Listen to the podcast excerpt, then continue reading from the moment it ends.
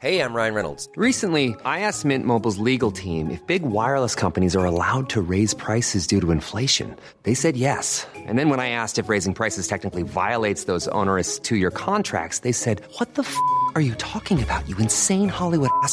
So to recap, we're cutting the price of Mint Unlimited from $30 a month to just $15 a month. Give it a try at mintmobile.com slash switch. $45 upfront for three months plus taxes and fees. Promo for new customers for limited time. Unlimited more than 40 gigabytes per month. Slows. Full terms at mintmobile.com.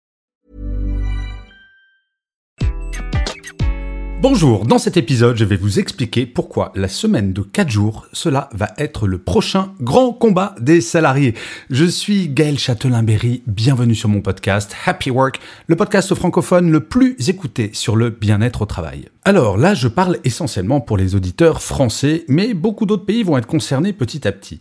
Je ne sais pas si vous le savez, mais très prochainement, je l'ai appris ce matin, une nouvelle loi travail va être mise en discussion. Et on le sait, dès qu'on parle de loi travail, ça va être très agité, D'autant plus qu'il semblerait que le sujet de la semaine de 4 jours soit abordé. Et oui, après tout, nos voisins belges ont intégré dans leur législation la semaine de 4 jours il y a très peu de temps.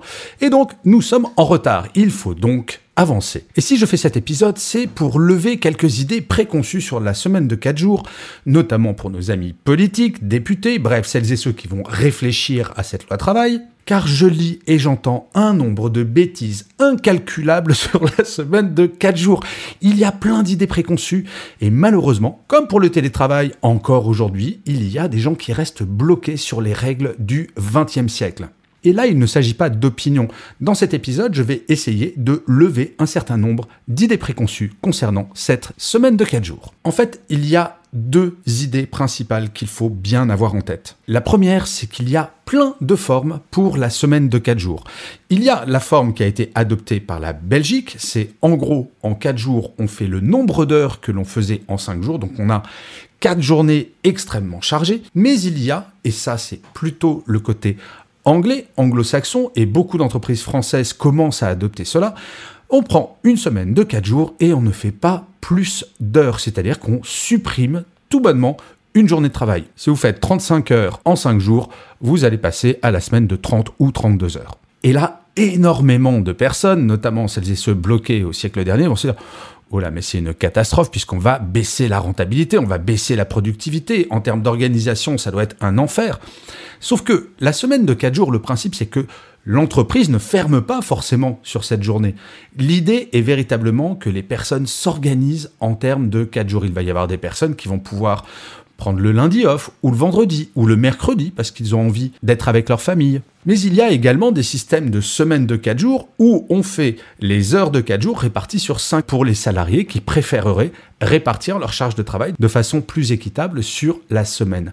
Bref, l'idée est d'amener de la flexibilité. Et bien entendu, l'une des erreurs majeures qu'il ne faudrait pas faire avec cette loi travail si jamais elle intègre la semaine des 4 jours, c'est de faire comme avec les 35 heures, que cela s'applique de façon monolithique pour toutes les activités, sans prêter attention aux spécificités de chacune de ces activités. La flexibilité doit être adaptée à chaque entreprise, chaque activité, voire chaque salarié. Il faut donc envisager la semaine de 4 jours comme un cadre général dans lequel chacun et chacune va pouvoir aller piocher ce qui lui convient. Mais l'idée de ce premier point, c'est vraiment de bien intégrer que la semaine de 4 jours, ce n'est pas la durée du travail de 5 heures que l'on compresse sur 4 jours. Ça, ça serait une erreur majeure. Et je pense, et je suis désolé pour nos amis belges, que c'est une erreur que la loi qui a été promulguée là-bas, parce que fondamentalement, si on s'épuise sur 4 jours, cela ne va pas faire baisser le niveau de mal-être au travail. La deuxième idée préconçue que j'aimerais supprimer, c'est que beaucoup de gens pensent que l'efficacité va baisser, la productivité va baisser. Et oui, forcément, si on travaille 4 jours au lieu de 5, on va moins produire. Eh bien, figurez-vous qu'une étude réalisée par le Boston College vient d'être rendue. Cette étude concernait 61 entreprises qui ont adopté la semaine de 4 jours telle que je l'ai décrite au point précédent. C'est-à-dire, on supprime véritablement une journée de travail. Les résultats sont incroyables en termes de bien-être, bien entendu, mais même en termes de rentabilité, puisque toutes ces entreprises ont augmenté leur rentabilité d'un peu plus de 1%. C'est pas énorme. Mais quand vous savez qu'au-delà de la rentabilité, le turnover, donc le nombre de personnes qui a démissionné pendant cette période, a été réduit de 57%, on comprend l'impact indirect que cette semaine de 4 jours peut avoir. Et sur ces entreprises, 92% ont décidé de prolonger l'expérience et 18 entreprises sur les 61, donc presque un tiers, ont décidé de l'adopter définitivement. Oui, cette expérience en Angleterre prouve de façon radicale que la semaine de 4 jours est bonne pour tout le monde. Les êtres humains et la rentabilité. Et en fait, ce que j'espère vraiment, si jamais cette loi travail commence à être travaillée, c'est qu'enfin le bien-être des salariés soit pris en compte. Si la réforme des retraites a tant choqué les salariés en France, ce n'est pas tant parce qu'on va prolonger la durée du travail que le fait que ce travail est anxiogène, que plus de 40% des salariés se déclarent en détresse psychologique selon l'étude empreinte humaine, que plus de 10% des salariés vont faire un burn-out, qu'au moment où je vous parle de millions et demi de salariés sont en burn-out. Par exemple, il serait intéressant dans cette loi travail qu'enfin le burn-out soit reconnu comme maladie professionnelle.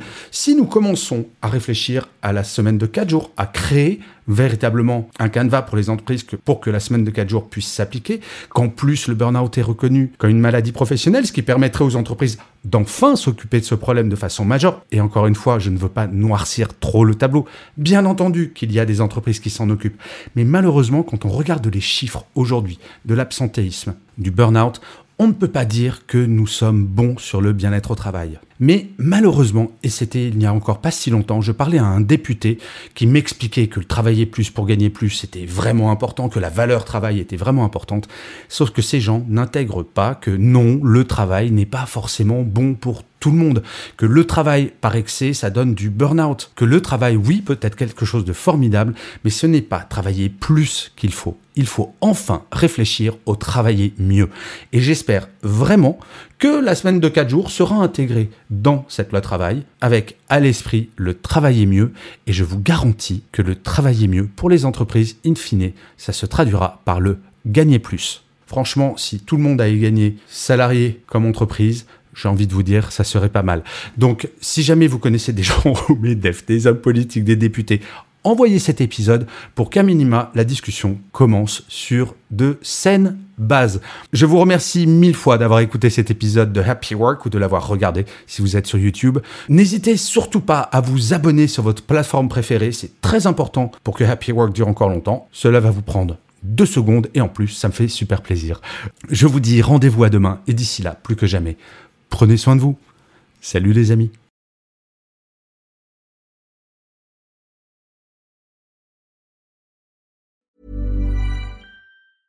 Hey, it's Danny Pellegrino from Everything Iconic. Ready to upgrade your style game without blowing your budget? Check out Quince. They've got all the good stuff shirts and polos, activewear, and fine leather goods, all at 50 to 80% less than other high end brands. And the best part?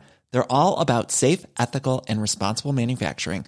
Get that luxury vibe without the luxury price tag. Hit up quince.com slash upgrade for free shipping and 365 day returns on your next order. That's quince.com slash upgrade.